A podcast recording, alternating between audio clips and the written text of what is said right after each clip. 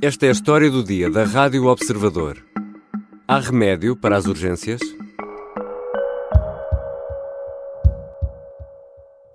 Eu não acho que haja nenhum cenário de caos.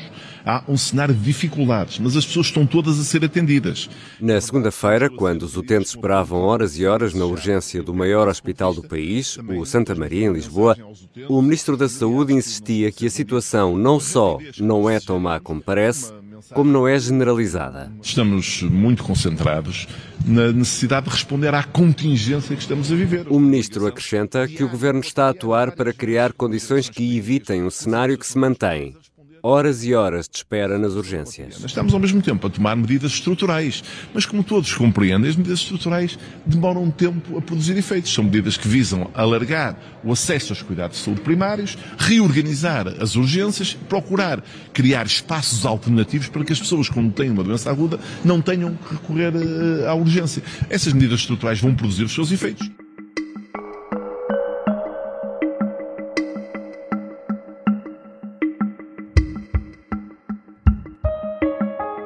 Demissões em bloco de responsáveis por serviços de urgência, serviços encerrados, doentes encaminhados para grandes hospitais como o Santa Maria em Lisboa. O cenário é preocupante e ninguém o consegue resolver com a rapidez de que os utentes necessitam. Vou conversar com João Varandas Fernandes, que no período entre 2004 e 2008 foi diretor de urgências do Hospital de São José em Lisboa foi este médico que introduziu naquele hospital o sistema conhecido como triagem de Manchester, o tal das pulseiras azul, verde, amarela, laranja e vermelha. Eu sou Ricardo Conceição e esta é a história do dia.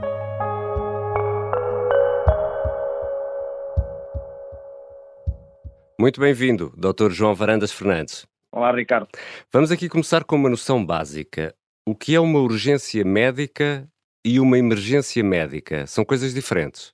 Há uma diferença entre casos urgentes e casos emergentes. Uh, uh, e há, infelizmente, quem confunda urgências com emergência. Hum. São situações distintas. Nas situações de urgência, uh, pela definição geral, corre-se o risco de perda de funções vitais, mas não existe a intervenção de cuidados médicos no imediato, na maioria das vezes. Enquanto que numa situação de emergência, existe um risco de perda de vida ou de funções orgânicas e necessita de uma intervenção médica o mais rapidamente possível. E nesta altura estamos a ter uma grande afluência aos serviços que resolvem emergências por parte de doentes urgentes. Podemos dizer isto? Não, nós estamos a ter uma grande afluência aos serviços de casos urgentes, não são de casos emergentes. Exato. Porque, conforme temos conhecimento, a percentagem de episódios de urgência com níveis de prioridade mais baixa, ou seja, pela triagem de Manchester do azul, verde e branco, comparativamente, segundo os relatórios oficiais, em 2021, foi de 44%, ou seja, mais um ponto e meio percentual do que em 2020. E também temos que ter em linha de conta que, historicamente, Portugal é o país da OCDE com mais episódios de urgência per capita, o que revela, na minha opinião, a persistência de, de situações um, de recurso inadequado e que possam ser e que podem ser evitadas uh, à afluência aos serviços de urgência. E isso acontece porque não há respostas alternativas, uh, por exemplo, aqueles velhos SAP, o Serviço de Atendimento Permanente, desapareceram ou, ou estarei aqui errado? Não há essas alternativas? Haver alternativas existem. Agora, temos que, temos que dizer que há uma insuficiência de respostas a montante. Também há uma insuficiência de respostas a jusante. Uhum. Estamos a falar a jusante dos hospitais. Existe. Os cuidados de saúde primários não estão a dar resposta, obviamente, assim como um, os cuidados continuados também não estão a dar resposta, e portanto os hospitais estão neste momento com um aperto, quer a montante, quer a jusante, e estando neste momento a sua atividade programada, nomeadamente no que diz à resposta imediata às consultas, à marcação de consultas e às suas listas de espera, obviamente que há um aumento desse número de casos em virtude deste aperto que eu lhe acabo de referir, quer a montante, quer a jusante. Soutor, vamos imaginar uh, que alguém que está a acompanhar as notícias, e eu vou aproveitar que tenho aqui um, um especialista em trauma, um ortopedista, e essa pessoa torce o pé a descer uma, uma escada. O tornozelo incha, dói quando põe o pé no, no chão, mas pensa: bom, eu não vou para o hospital ficar 10 ou 12 horas ou 14 à espera. Ou seja, esta situação que estamos a viver, em sua opinião, pode minar a confiança dos utentes numa que será uma das nossas maiores joias ou conquistas, que é um uh, Serviço Nacional de Saúde universal? Eu, eu, penso que não, não, não vai minar a confiança dos portugueses, que o Serviço Nacional de Saúde, na sua base, na sua essência, tem tido respostas uh, boas, tem tido respostas em muitas das situações, como se viu agora ultimamente, referindo o último exemplo, em relação ao Covid, tem tido respostas francamente positivas e um, na hora. E, portanto, também não podemos ser assim tão negativos em relação a uma perspectiva que é uma perspectiva de que, e, e assenta numa realidade que é, de facto, neste, há, há determinadas alturas do ano, onde temos uma afluência maior aos serviços de urgência. Isso é verdade. E por aquilo que eu já lhe disse, obviamente, os serviços de urgência, neste momento, estão a funcionar como estavam há 10, 15, 20 anos atrás. Uh, independentemente de tudo o que tenha sido feito para dissuadir ou para atenuar esta afluência uh, dos pacientes ao serviço de urgência, nomeadamente foi feita a triagem de Manchester, foi feita que, que, que, os doentes passariam a ser admitidos por grau de gravidade e não por hora de chegada, foi feita as taxas moderadoras, foram feitos incentivos às equipas dedicadas para o serviço de urgência, sim, foram tomadas uma série de medidas ao longo do tempo. Podiam não ter sido suficientes, como não foram, como se comprova que não foram. Mas foram tomadas uma série de medidas para que isto, enfim, estivesse melhor. Mas, Só que isso não. Mas, mas como não... é que preservamos este pilar, Soutor? Olha, preservamos este pilar organizando de uma forma melhor, interagindo interinstitucionalmente entre os cuidados primários de saúde, entre os hospitais e os hospitais entre si também, com os vários níveis de, de urgência que, que, que, de facto estão qualificados para poder atender, e depois também uh, uh, uh, jusante toda uma resposta nos internamentos dos hospitais, com um grande número também elevado de casos sociais, que estão, enfim, estão a ocupar camas que deviam ser camas de internamentos de doentes uh, entrados pelo serviço de urgência e que muitas das vezes permitem que esses doentes não sejam internados e estejam acumulados no serviço de urgência. Isto é uma realidade. Já voltamos à conversa com João Varandas Fernandes, o médico que introduziu o sistema de triagem de Manchester no Hospital de São José, em Lisboa.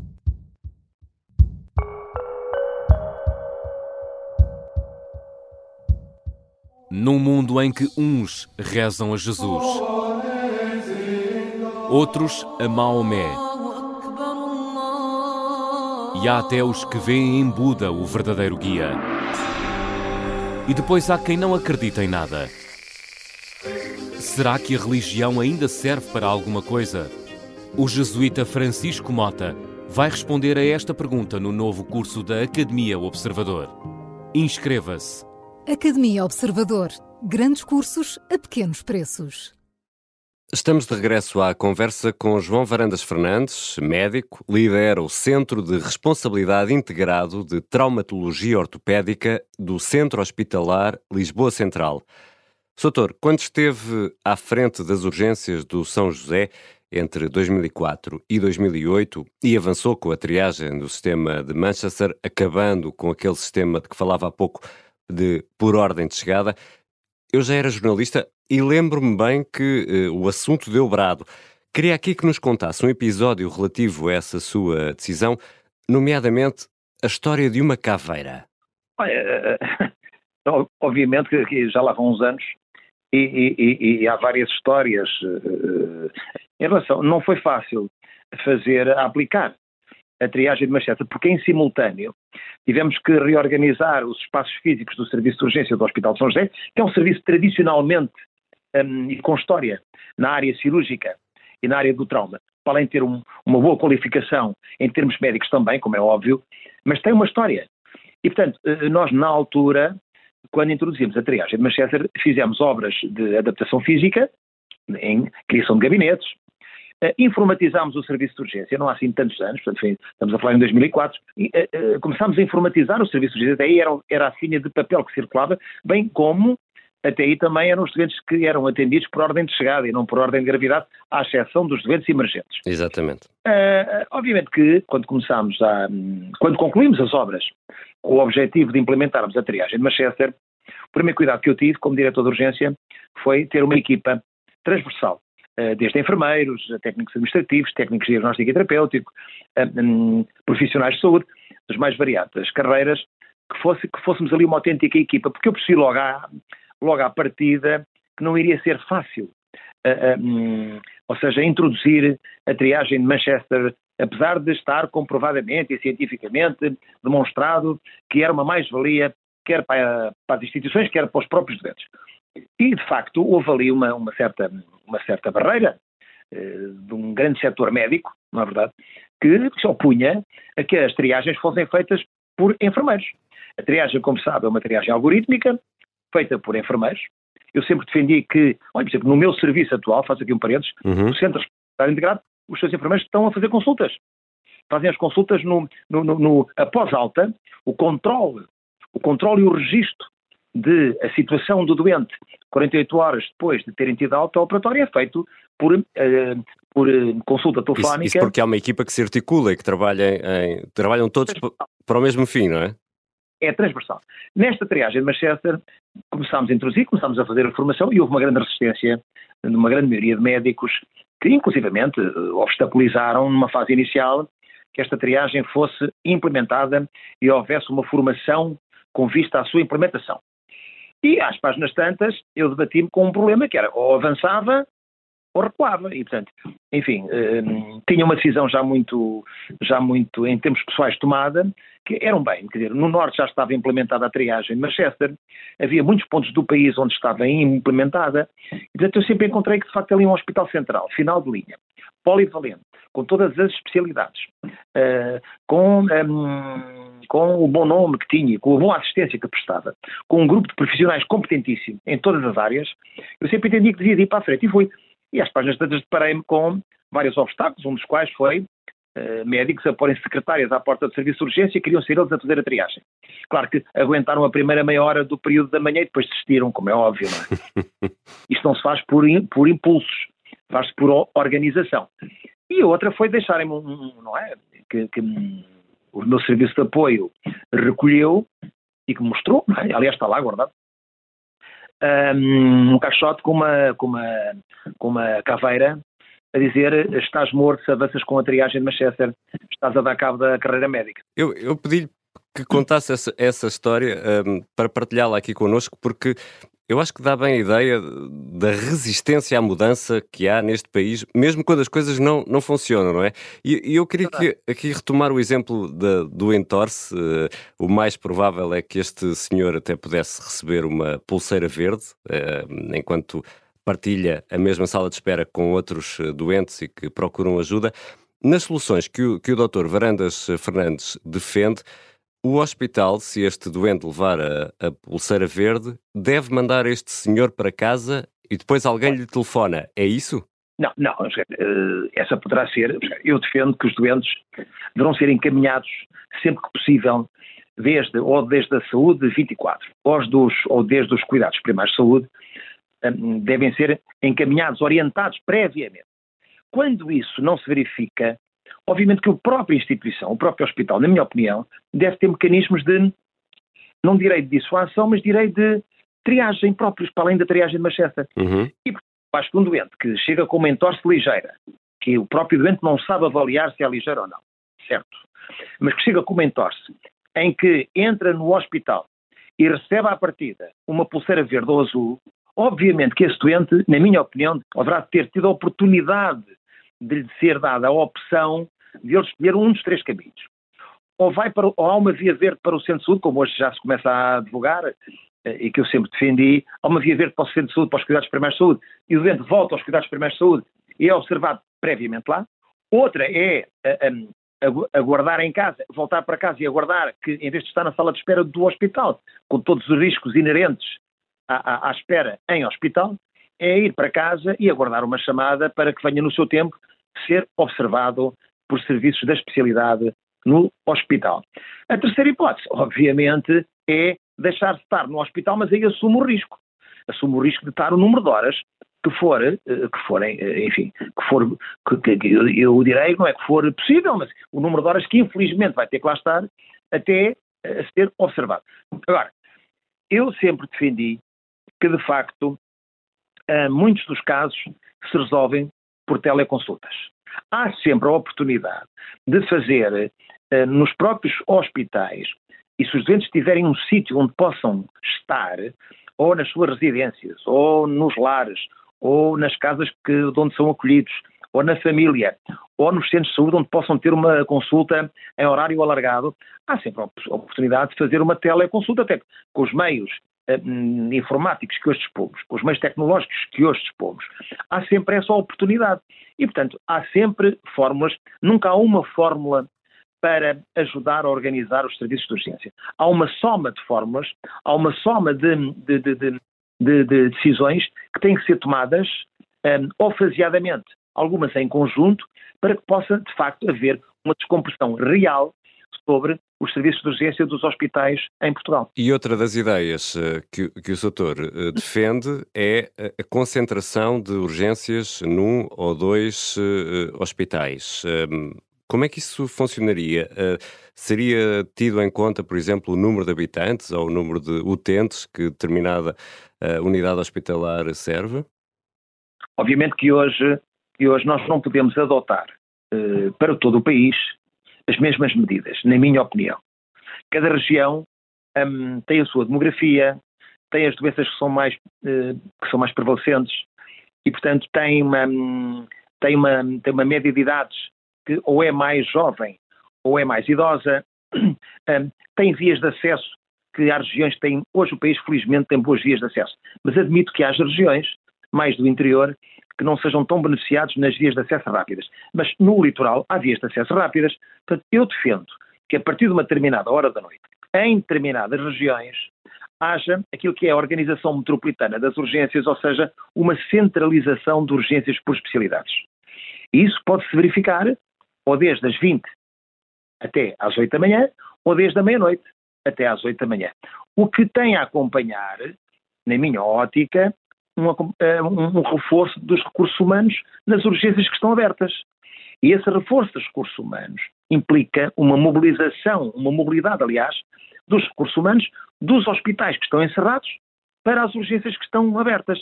E é isso que, na minha opinião, falta legislar, que não está bem claro na lei. E o Soutor também diz que há, há três pilares que são essenciais para que tudo isto avance. Que pilares são esses?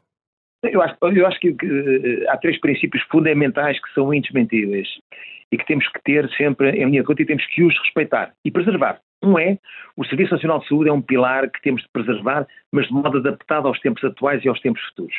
Não podemos ter o Serviço Nacional de Saúde com as mesmas respostas que tínhamos há 20, 30, 40 anos. Depois, há que ter em linha de conta o segundo pilar, que é o trabalho no Serviço Nacional de Saúde. É um trabalho de equipa e que demora anos a formar para dar uma boa resposta em cuidados de saúde. Um especialista demora 10, 12, 14 anos a formar. E depois há outra questão que para mim é fundamental, que é pelo aspecto negativo. É, não vale a pena estar a criar comissões de acompanhamento para resolver questões de organização, que o país está cheio de comissões e que não, acabam por não resolver rigorosamente nada e a população não se sente nada de positivo nessa, nessa, nessa formação, nessa nomeação dessas comissões. Ou seja, Soutor, há remédios há medicamentos, mas neste caso é o paciente, é o doente, é o, é o Estado poder político que não quer tomar estes remédios porque tem medo da contestação? Olha, eu, eu quero dizer, eu, eu, hum, eu penso que a coragem política é uma característica que deve, que deve ser tida em conta para os políticos que desejam reformar uh, uh, as áreas que são necessárias reformar uh, no nosso país. E uma das razões pela, das quais que esta reforma, que é cada vez mais uh, exigente fazer, uh, deve-se muito à falta, à falta de coragem. E à falta de coragem em enfrentar determinado tipo de problemas que existem, que podem não ser enfrentadas todas da mesma forma.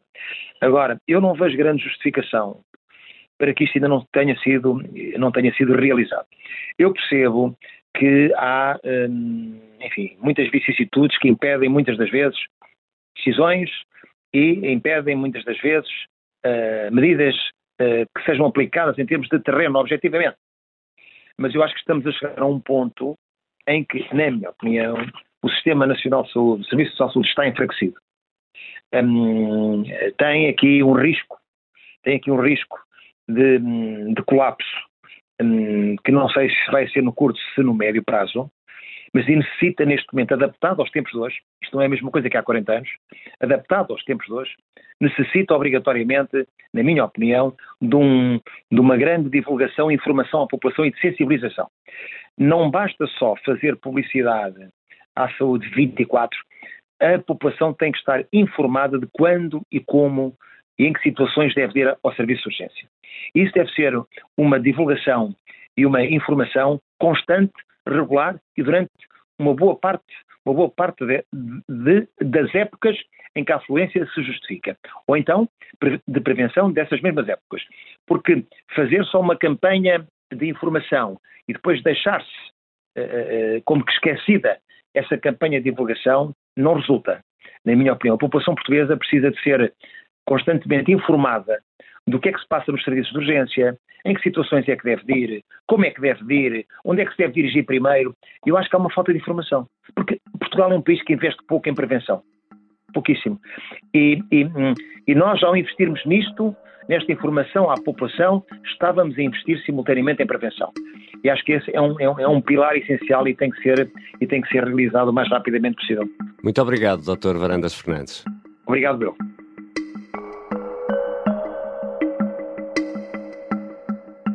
João Varandas Fernandes é médico, ortopedista e foi o responsável durante quatro anos pelo serviço de urgência do Hospital de São José em Lisboa. Esta foi a história do dia. A sonoplastia e a música do genérico são do João Ribeiro. Eu sou Ricardo Conceição. Esta quinta-feira é feriado, por isso só voltamos na sexta.